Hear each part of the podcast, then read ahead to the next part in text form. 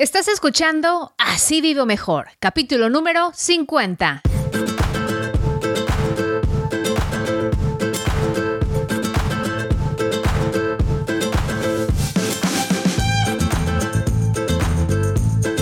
Hola, ¿cómo estás? Y muchísimas gracias por acompañarme en Así Vivo Mejor, un podcast dedicado a compartir contigo información práctica que nos ayude a administrar mejor nuestro dinero, a ahorrar y hacernos a la idea de vivir sin deudas para vivir mejor. Porque cuando uno tiene en orden sus finanzas personales, se vive mejor, con menos preocupaciones, menos estrés y mejor salud. Yo soy Yasmín Thomas, soy coach de finanzas personales y periodista mexicana radicada en Estados Unidos y ganadora de 11 premios regionales Emmy Mil gracias por estar conmigo.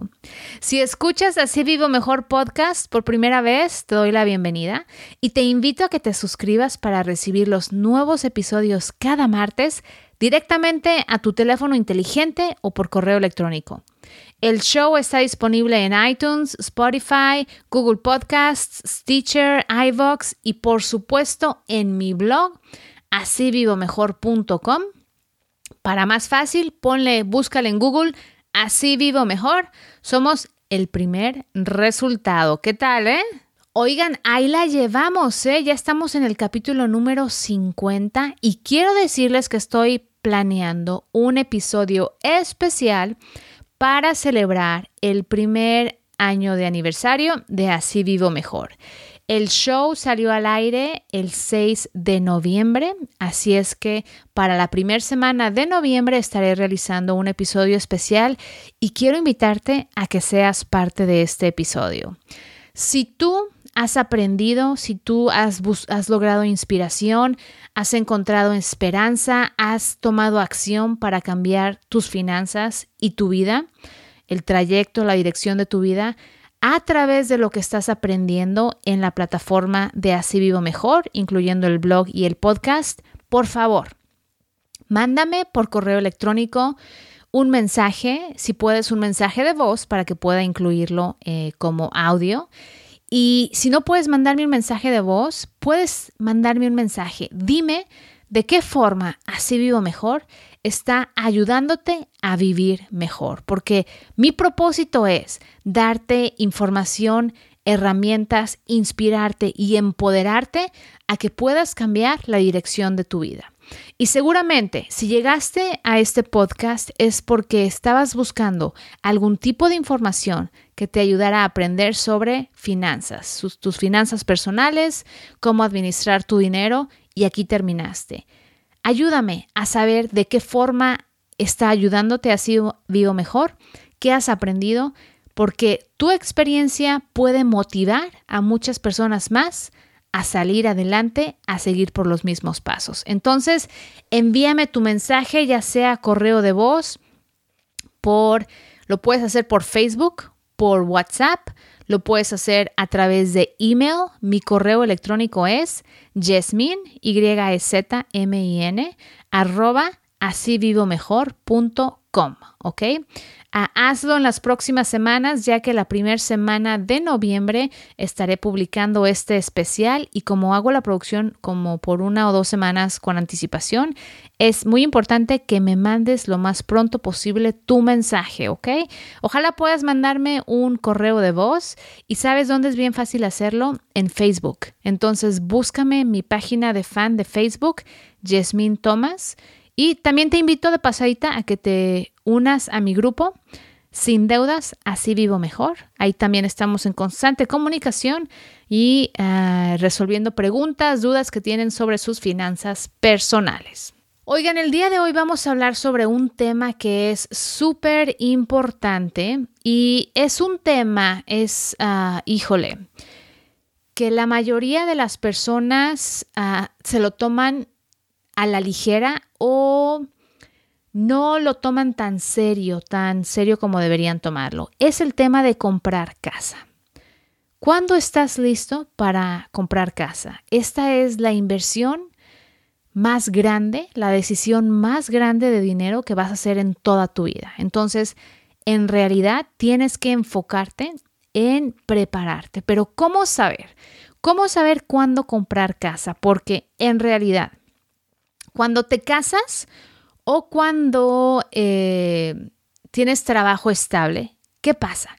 Que todo mundo alrededor de ti te dice, Oye, no, ya tienes trabajo estable, deberías invertir en una casa, estás desperdiciando tu dinero con la renta, es que la renta es dinero tirado a la basura, búscate una casa, cómprate una casa y entonces todo el mundo te empieza a presionar para que te compres casa, ya sea porque tienes buen trabajo, un trabajo estable o porque ya te casaste y el casado casa quiere, entonces necesitas tener tu espacio propio.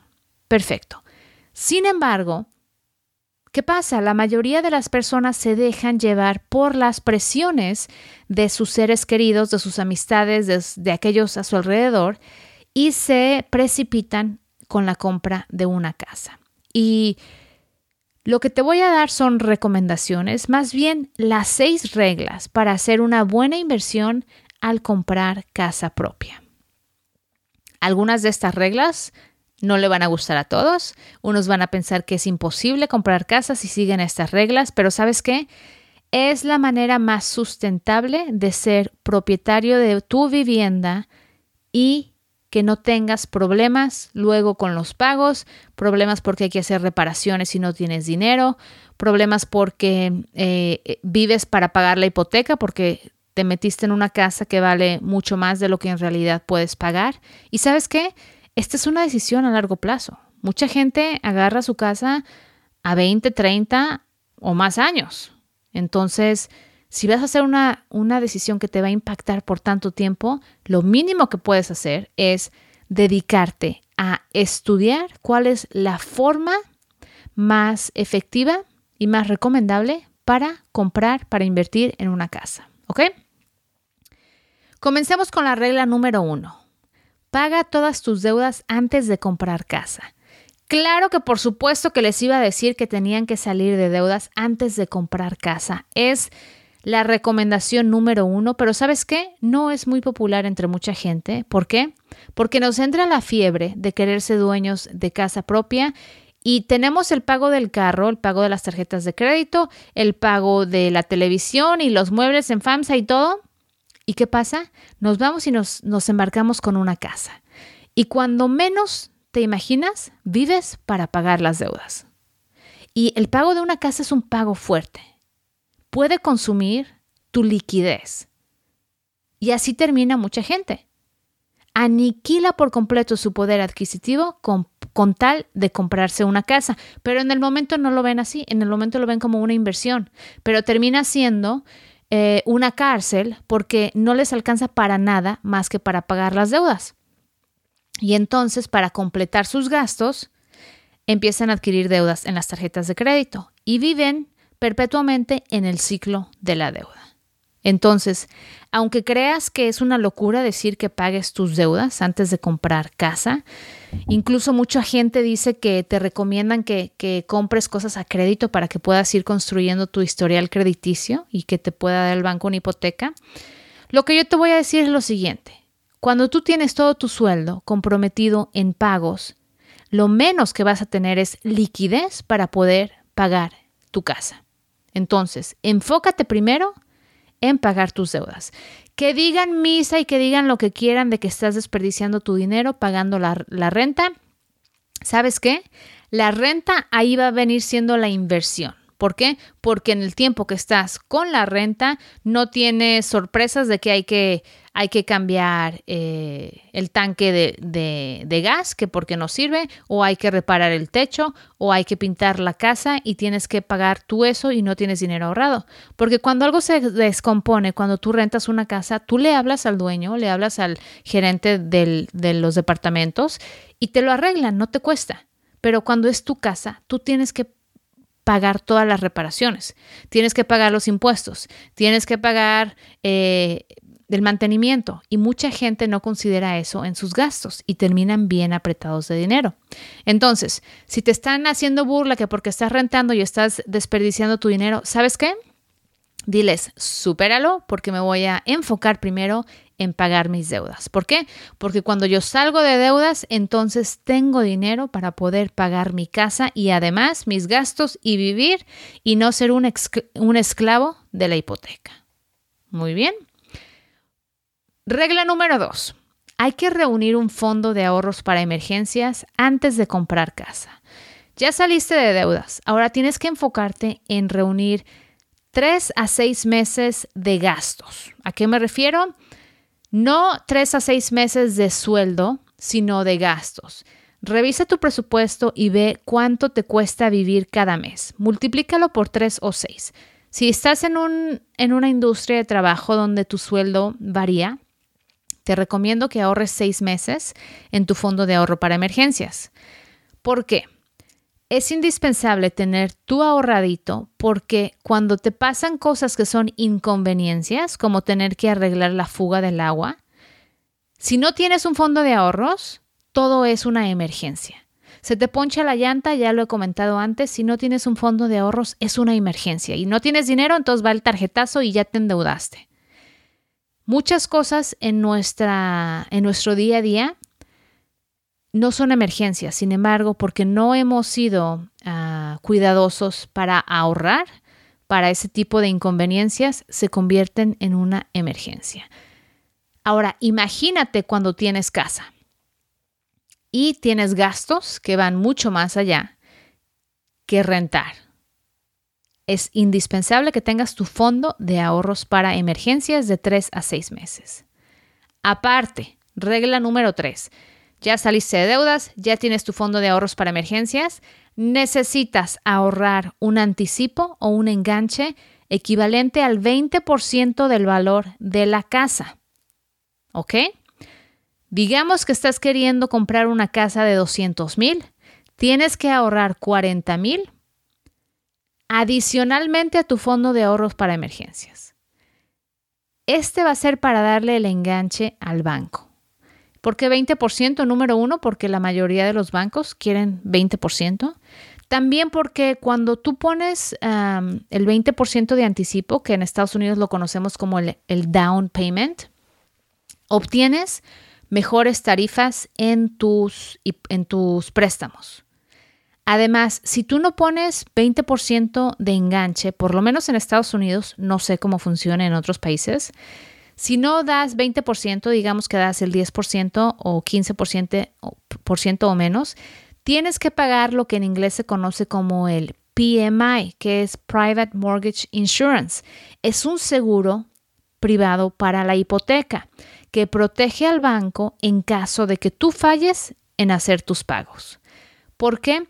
Porque mientras más monto tienes que financiar, el banco está absorbiendo la mayoría del riesgo. Cuando tú abonas un 20% en el anticipo de la casa, lo que estás haciendo es estás absorbiendo una porción mayor del riesgo que si abonara solamente el 5% del anticipo. ¿Por qué? Porque cuando abonas 20%, el banco te va a extender un préstamo equivalente al 80% del valor de la casa. ¿Por qué? Porque tú ya ahorraste 20.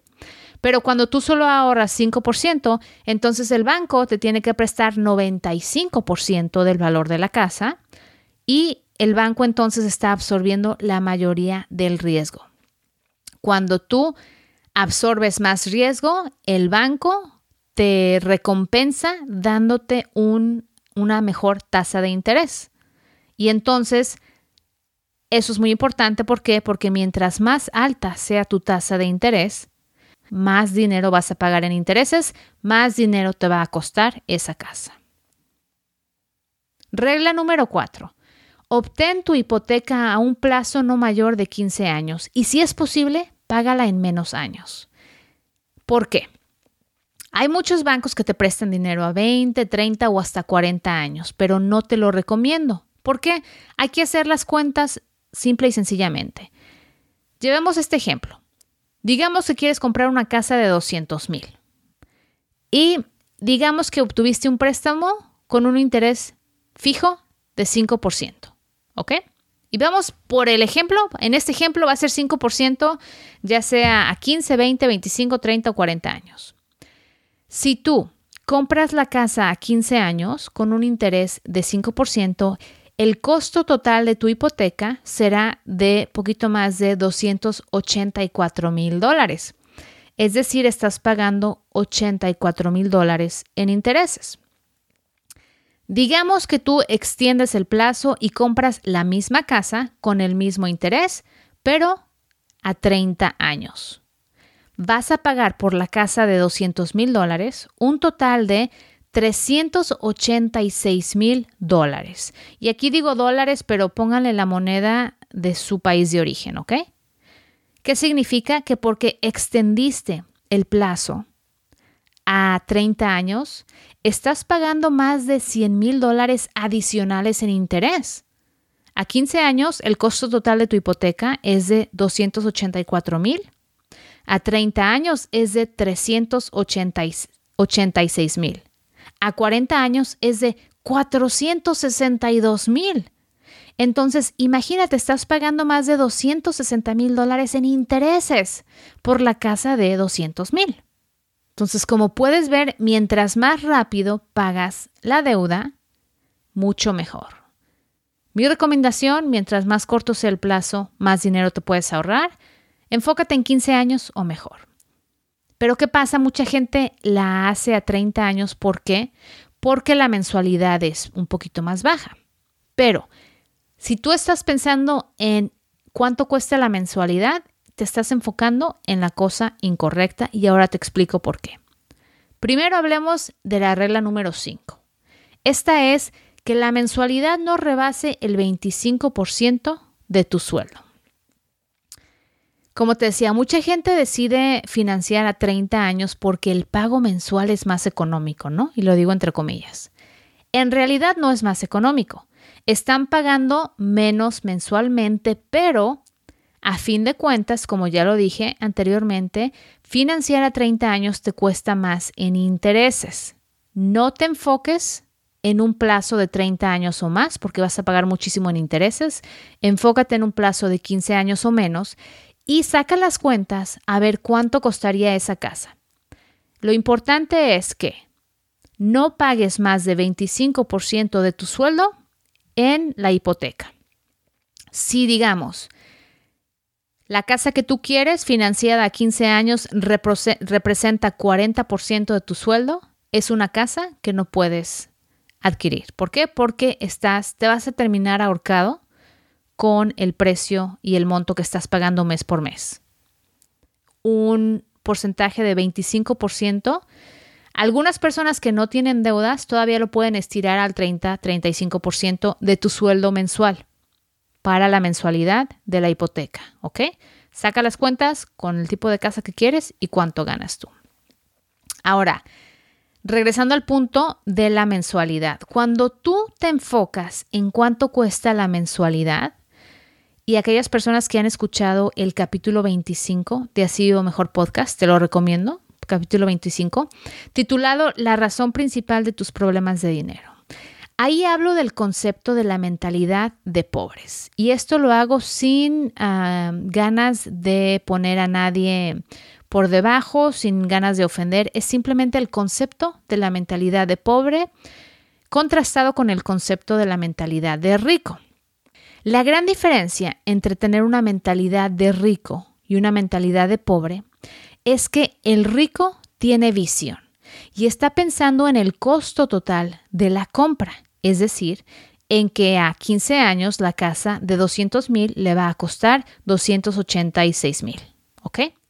Al pobre le falta visión. El pobre solamente está pensando en la mensualidad sin pensar, sin darse cuenta, sin considerar que a 30 años la casa de 200 mil en realidad le va a costar 380 y tantos mil. ¿Ves la gran diferencia? Es una diferencia de 100 mil dólares.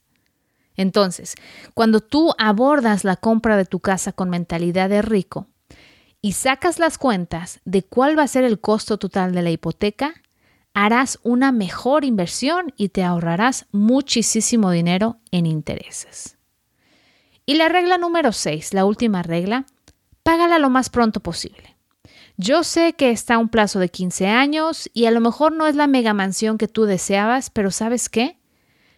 Vas a terminar de pagarla más pronto, vas a recuperar tu poder adquisitivo, vas a recuperar tu libertad financiera. Así es que, cuando cotices hipotecas, asegúrate de considerar aquellas que no cobran penalidades por pagarlas más rápido. Y si es posible, abónale extra cada mes para que puedas salir más rápido de este compromiso y qué pasa que entonces ese dinero lo puedes utilizar para invertirlo, lo puedes utilizar para comprar otras propiedades, para irte de viaje, para recuperar tu liquidez, en vez de ser esclavo de la hipoteca por 30 o 40 años. Trata de obtenerla a 15 años o menos y, como dije, primero pagas tus deudas, luego ahorras tu fondo de ahorro para emergencias, Luego ahorras el 20% del valor de la casa para que puedas dar el anticipo. Después buscas un monto que puedas pagar a 15 años que no sea superior al 25% de tu sueldo mensual. Y finalmente, abónale extra a la casa. Al prepararte de esta forma para comprar tu casa, harás la mejor inversión. No solamente vas a estar preparado para pagar por las inevitables reparaciones y el mantenimiento, sin angustiarte por el costo, pero también te aseguras de no sacrificar tu poder adquisitivo y tu libertad financiera mientras cumples con el sueño de comprar casa. A lo mejor no va a ser la supermansión de Ricky Ricón, pero ¿sabes qué? Va a ser tu casa y en 15 años o menos vas a ser libre de todas tus deudas y dueño de tu casa. ¿Qué te parece? Pues espero que te haya dejado pensando si estás considerando comprar casa o si ya tienes casa. Quizás puedes considerar eh, refinanciarla y poderla obtener a 15 años. Recuerda, siempre que quieres refinanciar tu casa, nunca quieres extender el plazo. Siempre el propósito es reducirlo, ¿ok? Bueno, si disfrutaste de este podcast, te pido por favor que lo compartas con tus amigos, familiares y con todo mundo. Puedes hacerlo a través de las redes sociales y directamente en mi sitio de internet. Es muy fácil la interfase que tengo para que tú puedas repartirlo. Aparte, para ver un resumen de este capítulo, escucharlo de nuevo y compartirlo, puedes visitar asivivomejor.com diagonal 50. Y recuerda, si tienes chance, te agradecería si me puedes escribir una breve reseña en iTunes, Stitcher o en cualquier aplicación donde utilices y escuches el podcast. Muchísimas gracias por escucharme porque cuando cuento con tu compañía, así vivo mejor. Yo soy Jasmine Thomas y te espero en la próxima.